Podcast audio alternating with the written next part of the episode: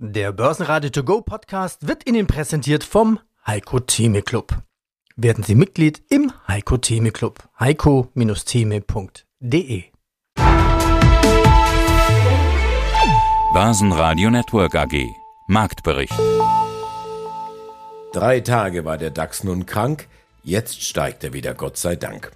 Die kleine Minusserie ist also gerissen, aber recht viel mehr als eine technische Gegenbewegung dürfte das nicht gewesen sein am Donnerstag.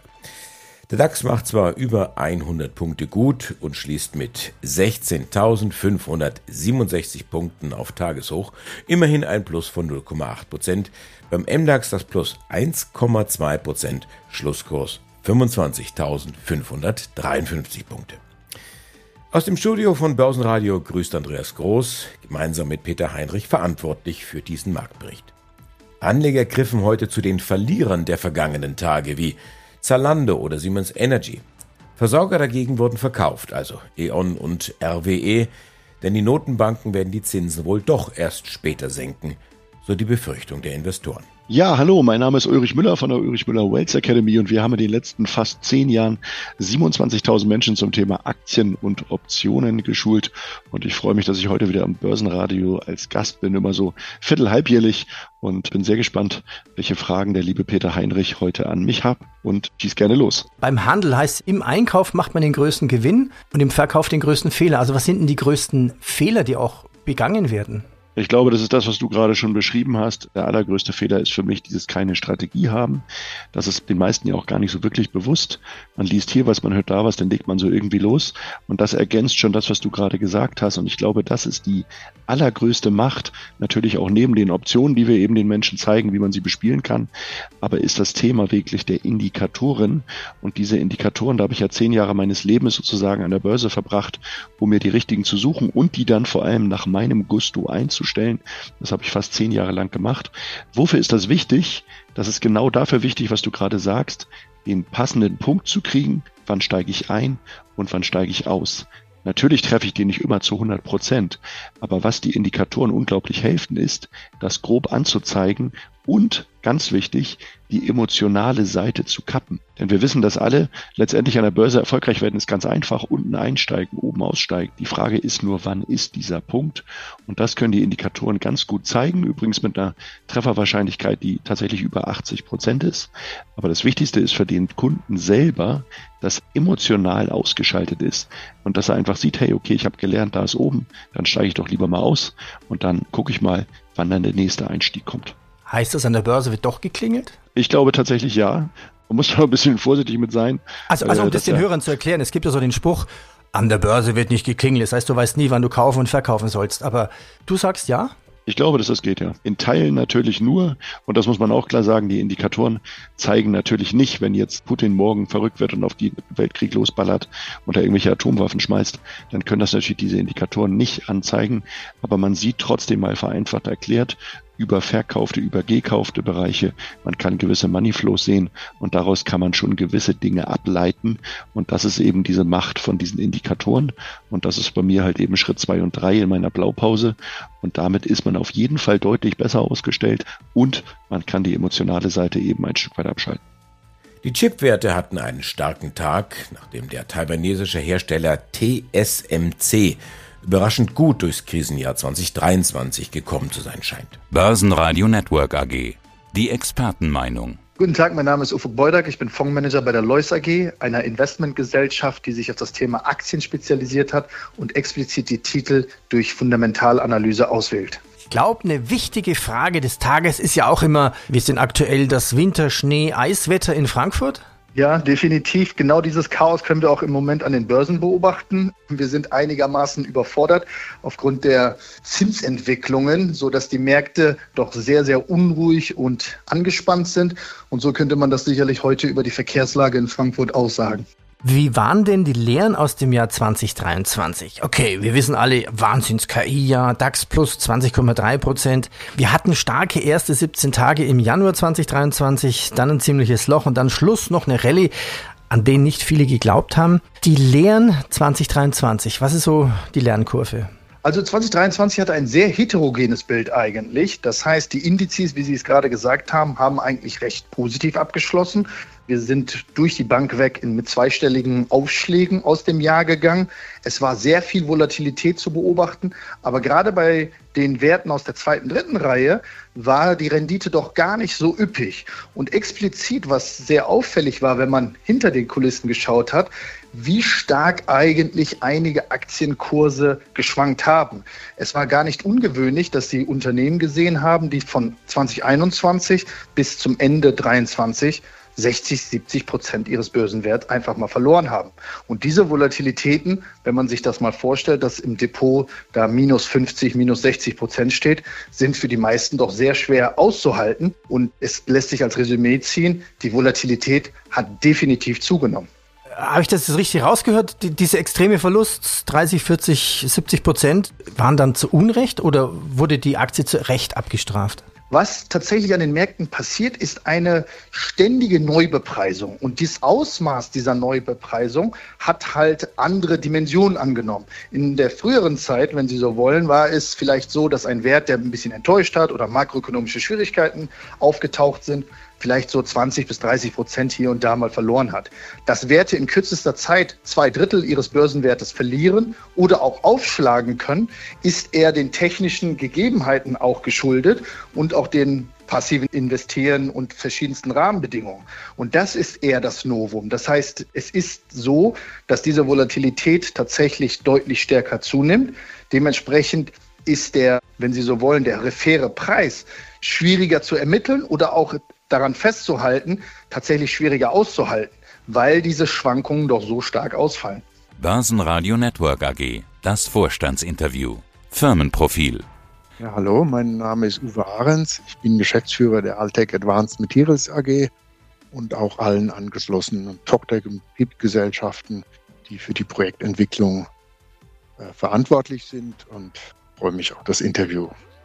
Und ich bin Anni Groß vom Börsenradio. Es geht ja bei der Altec Advanced Materials um die Entwicklung der Batterie der Zukunft.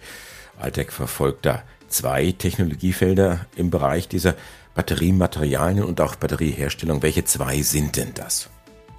Ja, wir verfolgen zwei ganz unterschiedliche Geschäftsfelder, auch wenn sie ähnlich sind. Das erste ist Celluminate Anodes. Das ist eine Beschichtungstechnologie für Anodenmaterial für Hochleistungs-Lithium-Ionen-Batterien, die Einsatz finden in der Elektromobilität. Das ist das Erste. Das Zweite ist, dass wir zusammen mit dem Fraunhofer Institut eine Festkörperbatterie kommerzialisieren mit dem Namen Serenergy, die nur für den stationären Betrieb geeignet ist, also große Batterieparks und ähnliches. Wir wollen uns ja heute konzentrieren auf das Anodenmaterial, Silumina Anodes. Altech hat ja da eine detaillierte Machbarkeitsstudie veröffentlicht im Dezember. Was sind denn jetzt hier die Kernpunkte? Wie ist da der Stand? Naja, da möchte ich gerne zwei Punkte herausstellen. Also wir verfolgen ja diese Beschichtung von Anodenmaterial schon eine Zeit lang. Anodenmaterial ist Graphit und andere Zusatzstoffe, insbesondere Silizium, was eine höhere Leistung hat. Und die große Änderung im Vergleich zuvor, zuvor war es ein Kompositmaterial aus zwei verschiedenen Materialien mit zehn Prozent Anteil an Silizium und jetzt haben wir die Anlage ohne großartige Mehrkosten darauf angepasst, dass wir einzig und alleine Silizium beschichten. Und dieses Silizium wird ausgeliefert an die möglichen Endkunden. Das hat einen ganz bestimmten Grund. Erstens mal ist der Mehrwert und der geschaffen wird durch den Graphit, der ist gut, aber jetzt nicht herausragend. Das Wichtige ist wirklich die höhere Leistung des Silizium. Und das Zweite ist, dass die Batteriehersteller haben einen Graphit, den sie selber qualifiziert haben. Das heißt, das ist ein Graphit, der bei ihrer Batterie funktioniert. Und das ist ganz wichtig, dass wir diesen Qualifikationsprozess nicht nochmal durchlaufen müssen, weil Graphite sind in Morphologie und Aufbau sehr, sehr unterschiedlich. Und die einen funktionieren und die anderen nicht. Also Sie können in der Regel davon ausgehen, acht von zehn funktionieren nicht. Und jeder Hersteller, der eine Batterie herstellt, freut sich, dass er einen Graphit hat, der funktioniert. Und da wird er jetzt nicht wollen, dass, er, dass wir ihn da reingrätschen. Und deswegen die Konzentration nur auf Silizium. Das heißt, wir liefern kleine hellweiße Paketchen mit beschichtetem Silizium was der Hersteller selber vor Ort beim Graphit bis maximal 10% dazu mischt. Und das ist der große Unterschied, weil es schafft einen riesen Mehrwert. Das wird ein spannendes Jahr 2024 für die Altec? Ja, absolut, absolut. Wir stehen alle startbereit. Wir fahren die Pilotanlage für Selumina Anode an. Die Pilotanlage für die Serenity Batterie ist ja voll in Betrieb. Wir bauen Zellen jeden Tag und bauen Prototypen. Also da werden wir uns vor Mitte des Jahres auch nochmal lautstark melden. Ja, dann geht's in den Markt. Dann legen wir los. Dann kommen die Taten zu den vielen Geschichten, die wir schon erzählt haben. Und das ganze Interview hören Sie auf börsenradio.de oder in der kostenlosen Börsenradio-App. Mein Name ist Thomas Timmermann, ich bin CEO bei Tim Invest und dort für den Tim Invest Europa Plus Fonds zuständig. Es kommt nicht zu einer Rezession in den USA und deswegen gehen die Märkte hoch. Ja, das klingt jetzt alles positiv. Was könnte denn schieflaufen?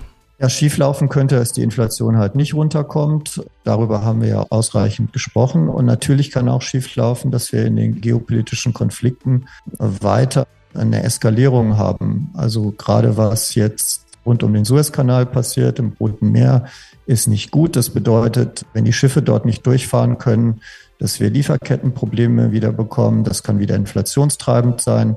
Und generell sollte sich der Konflikt zwischen USA und Iran im Prinzip weiter zunehmen, dann, dann ist das eine große Gefahr für die Weltwirtschaft. Und wenn wir weiter gucken Richtung Taiwan, dort hatten wir ja gerade erst eine Wahl. Bisher waren die Reaktionen überschaubar. Aber das bleibt natürlich ein Damoklesschwert für die Märkte, denn die ganze Weltwirtschaft ist extrem abhängig von den Chips, die in Taiwan hergestellt werden.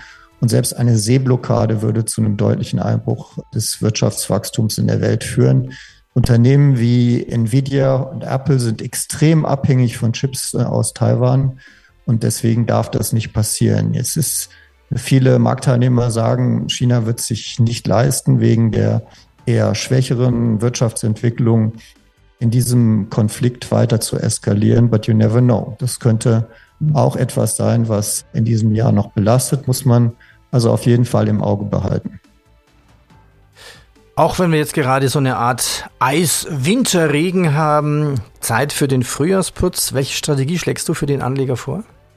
Ja, ich denke, so wie wir es jetzt auch im Tim Invest Europa Plus Fonds machen, sollte man nicht zu negativ ins Jahr reingehen. Äh, was wir im Moment sehen, ist wirklich noch eine leichte Konsolidierung und das kann sich alles nach oben auflösen. Also dieses Goldilocks-Szenario ist meines Erachtens immer noch das zu favorisierende Szenario, aber man muss die geopolitischen Konflikte ganz genau im Blick haben und man muss vor allen Dingen Plan B haben. Das heißt, Anleger sollten sich überlegen, was ist, wenn diese, dieses Börsenjahr doch sich ganz anders entwickelt, ähnlich wie es übrigens vor einem Jahr war. Was tue ich dann? Wie schichte ich mein Portfolio um?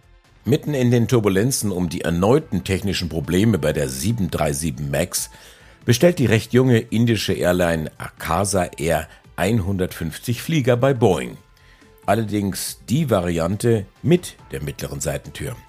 Also nicht das Modell, bei der eben diese Tür mit einem offensichtlich windig verbauten Blechteil verschlossen ist, welches dann im Flug die Düse gemacht hatte.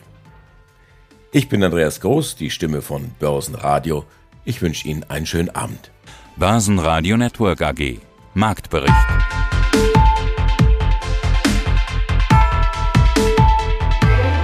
Das Börsenradio Nummer 1. Börsenradio Network AG. Der Börsenradio To Go Podcast wurde Ihnen präsentiert vom Heiko Theme Club. Werden Sie Mitglied im Heiko Theme Club. heiko-theme.de